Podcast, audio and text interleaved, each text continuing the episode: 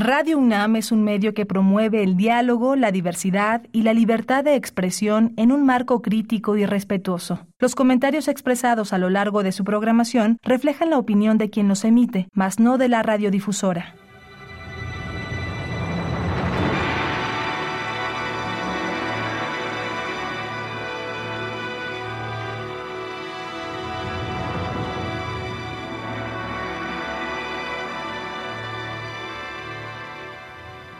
Radio Universidad Nacional Autónoma de México presenta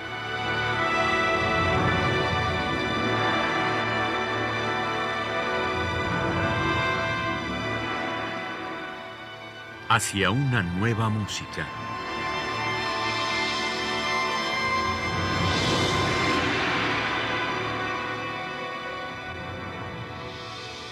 Programa a cargo de Ana Lara.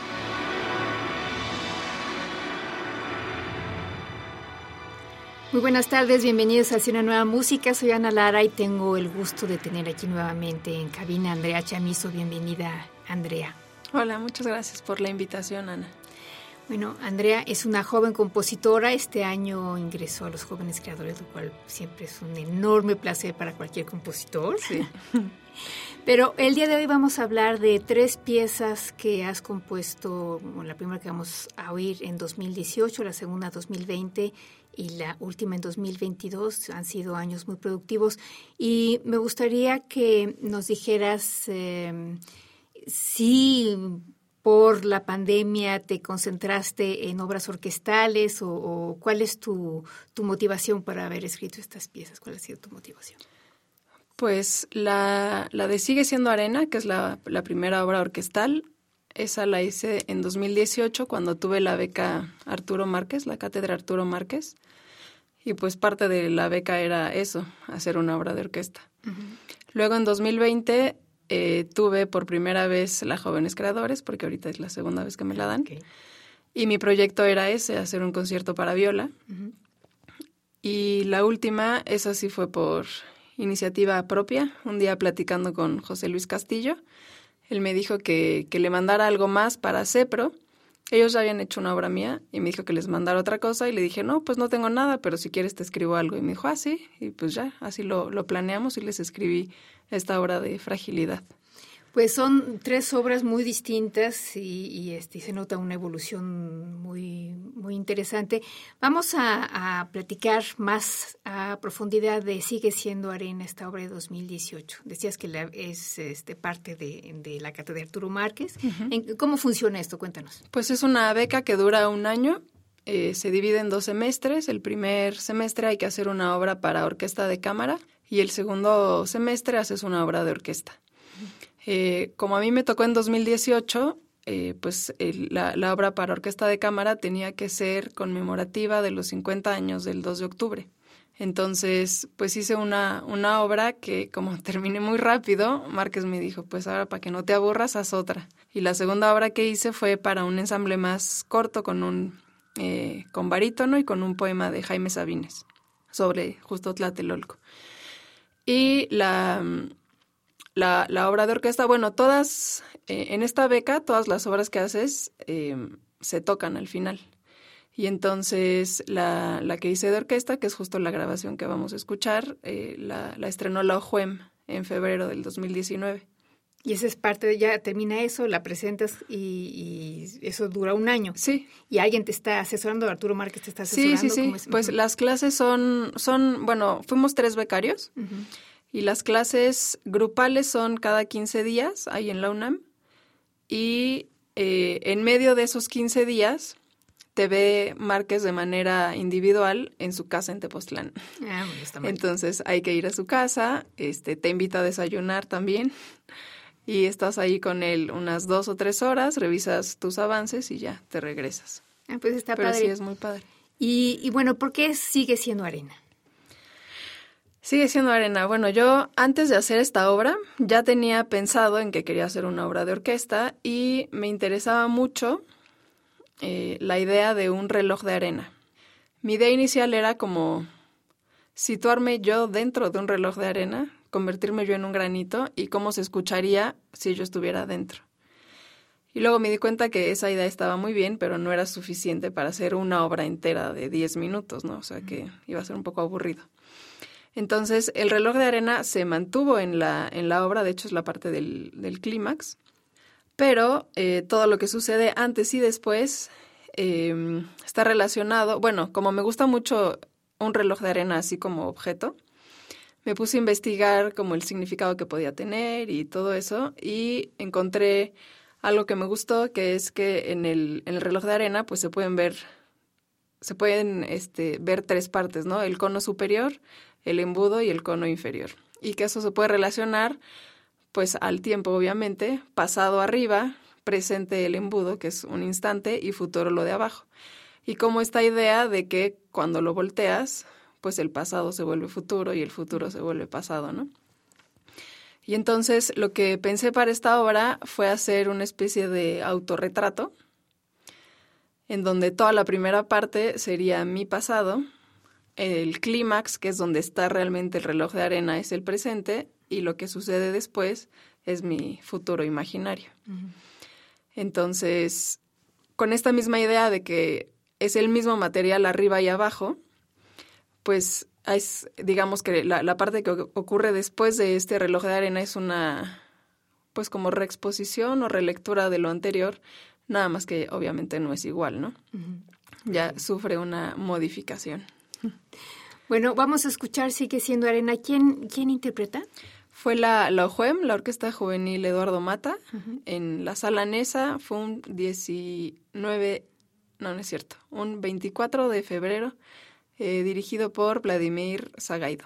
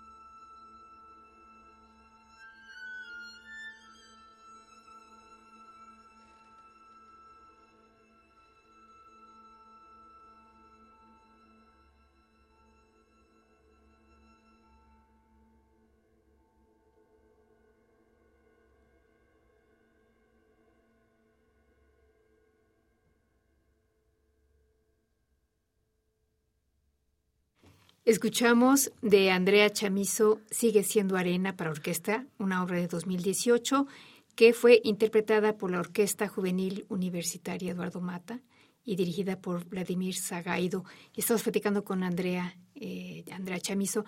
Andrea, eh, ¿qué significó para ti, cuál fue la importancia de trabajar con Arturo Márquez? Pues em, a mí me gustó mucho estar todo ese año con él tomando las clases porque, bueno, obviamente es un compositor que sabe muchísimo, conoce a mucha gente. Eh, y algo que me gustó mucho es que él para nada imponía como su estilo de escribir, respetaba lo que cada quien escribía. Cuando yo fui becaria, los otros dos compositores también hacían cosas muy distintas, o sea, éramos tres que teníamos un estilo completamente distinto. Y Márquez pues ayudaba a que cada quien, este, bueno, que las obras de cada quien mejoraran dentro de lo que cada quien quería escribir. Y también algo que a mí me gustó mucho es como tener esta oportunidad de hablar con él y dialogar y argumentar cosas. Me acuerdo que cuando escribí la obra hay una parte que la, la, marca de, de, tempo es mitad igual a 140. Y cuando él la vio, justo en la de orquesta, me dijo, Andrea, estás loca, eso es rapidísimo, o sea, mitad 140 es cuarto 280, eso no se puede. Y yo le dije como, no, sí se puede, porque en relación a la sección anterior, pues es nada más el doble, y si lo, y si cambio la, la marca metronómica, la partitura se va a ensuciar mucho porque voy a poner un montón de 16, bueno, hasta 32 avos, ¿no? Entonces, o sea, como tener este intercambio y al final lo convencí. Dejé mi marca mitad igual a 140 y ya cuando se hizo la obra el director no me dijo nada de que de que fuera difícil o estuviera mal, ¿no?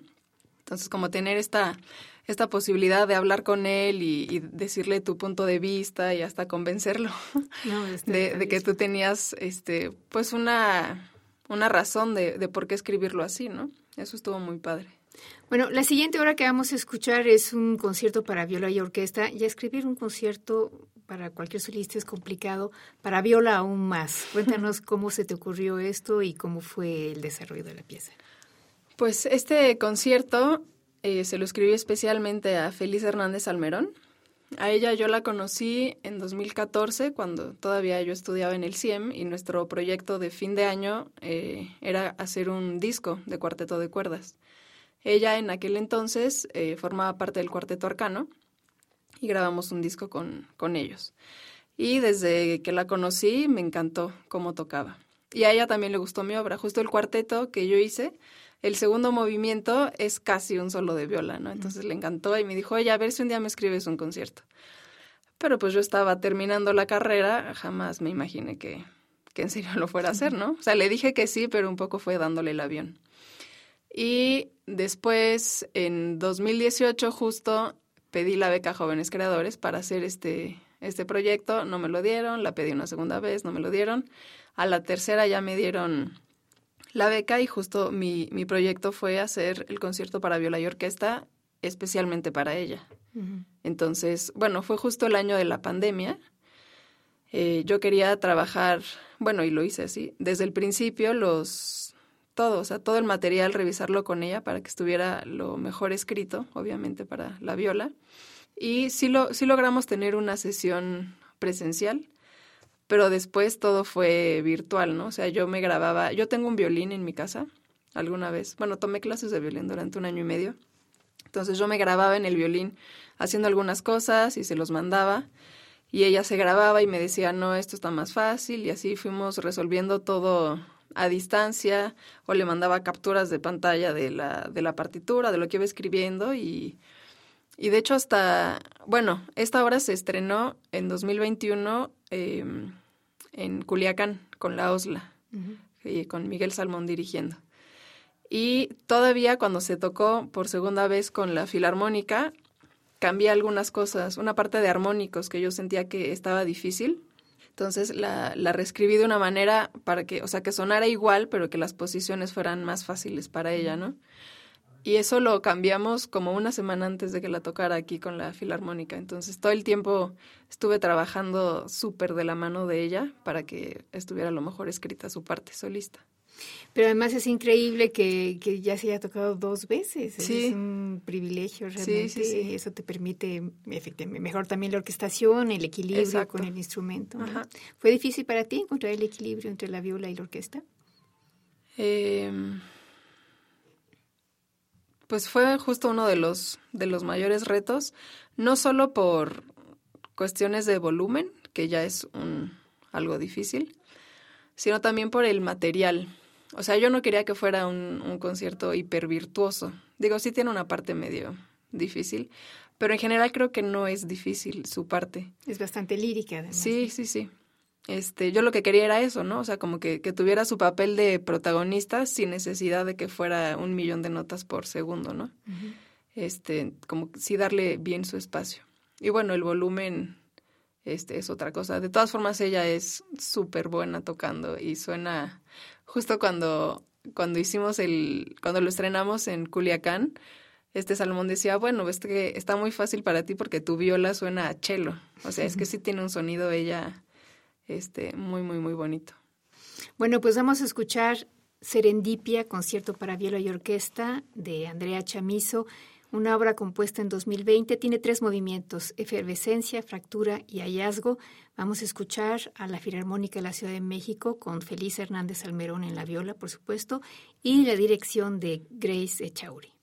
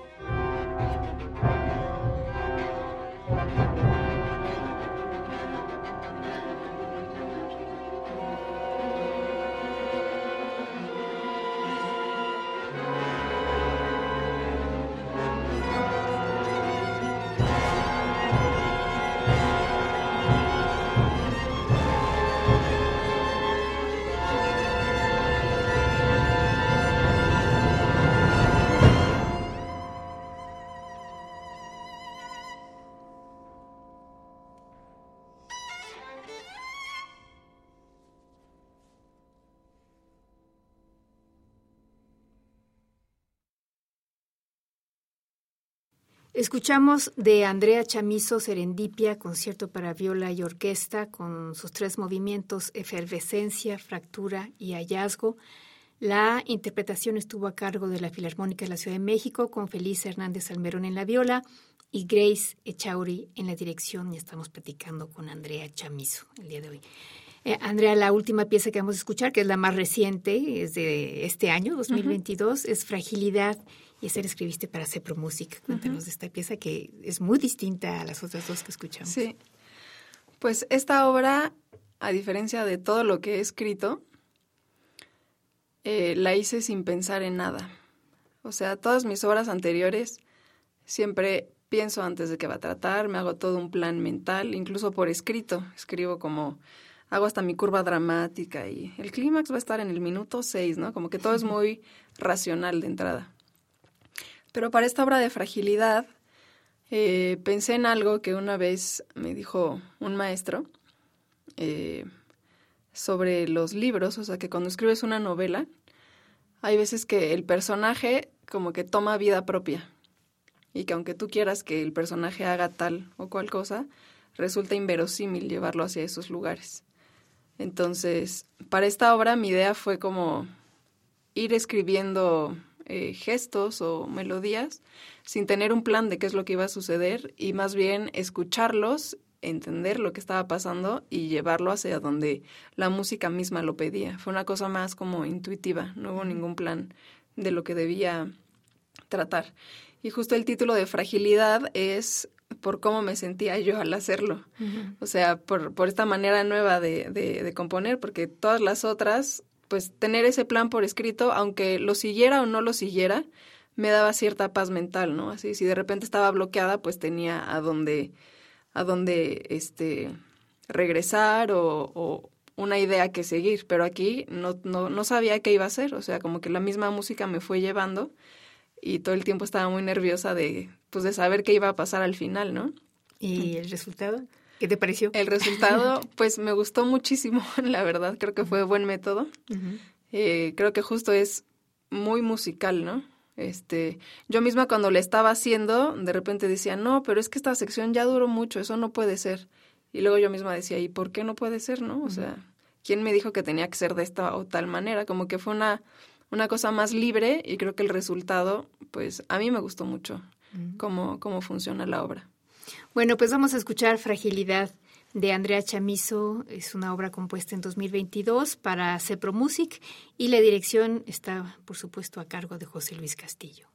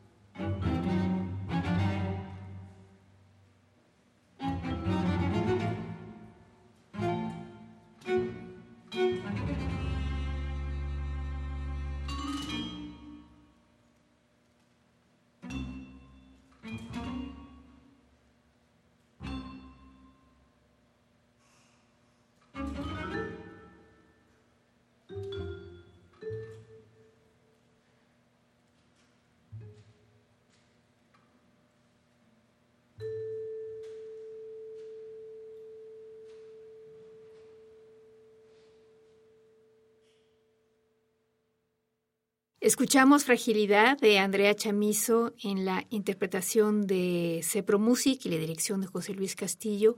Hemos estado platicando con Andrea Chamizo. Andrea, ¿dónde puede la gente seguir tu trabajo? ¿Tienes una página? Ya no sé si se usan las páginas o no, pero cuéntanos. Eh, pues tengo mi canal de YouTube, ahí subo eh, los videos de, la, de los conciertos que tengo. También tengo un perfil en SoundCloud, donde ahí es nada más el puro audio, pero también está ahí toda mi música. Ya no se usan las páginas. Pues sí, yo creo que sí. Más bien no me he dado la tarea de hacer mi página, pero sí. Bueno, ¿y cuáles son tus próximos proyectos? Pues ahora en 2023, eh, o sea, tengo la beca Jóvenes Creadores, entonces voy a escribir cuatro obras para distintos ensambles que tienen clarinete. Tú eres clarinetista, ¿no? Sí, sí, sí, sí. Toco, bueno, me, cuesta trabajo decir que soy clarinetista porque todavía no me la creo. Llevo pocos años tocando el instrumento y aunque estoy en una orquesta, todavía yo me considero súper estudiante del instrumento. Pero sí, es mi, es mi instrumento y estas obras eh, que voy a escribir están basadas en un libro, el 4321 de Paul Oster. Eh, la idea es que las cuatro obras empiezan exactamente igual, con el mismo tema de clarinete, y dependiendo del ensamble en el que está eh, cada una de ellas, pues el tema se desarrolla de manera distinta. ¿Y eso ya tienes pensado qué ensamble, qué ensamble te van a tocar? O todo sí, uno es Quinteto de Alientos, otro es Ensamble Pierrot, es para Onyx justamente, otra es Cuarteto de Cuerdas con clarinete, esa va a ser para el Cuarteto Arcano con Diego Cajas, y la otra que va a ser una obra más corta es un trío de viola, clarinete y piano. Pues padrísimo. Pues muchísimas gracias, Andrea, por haber estado hoy con nosotros. Muchas gracias por invitarme. Y muchas gracias a ustedes por habernos acompañado. En los controles estuvo Miguel Ángel Ferrini, en la producción Alejandra Gómez y yo soy Ana Lara. Muy buenas tardes a todos.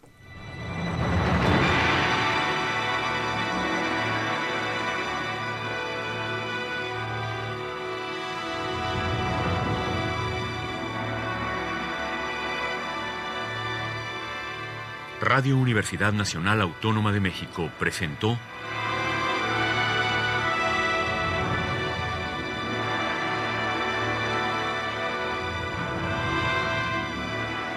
Hacia una nueva música.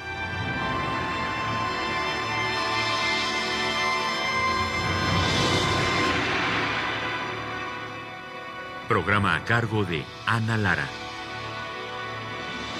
Radio UNAM. Experiencia sonora.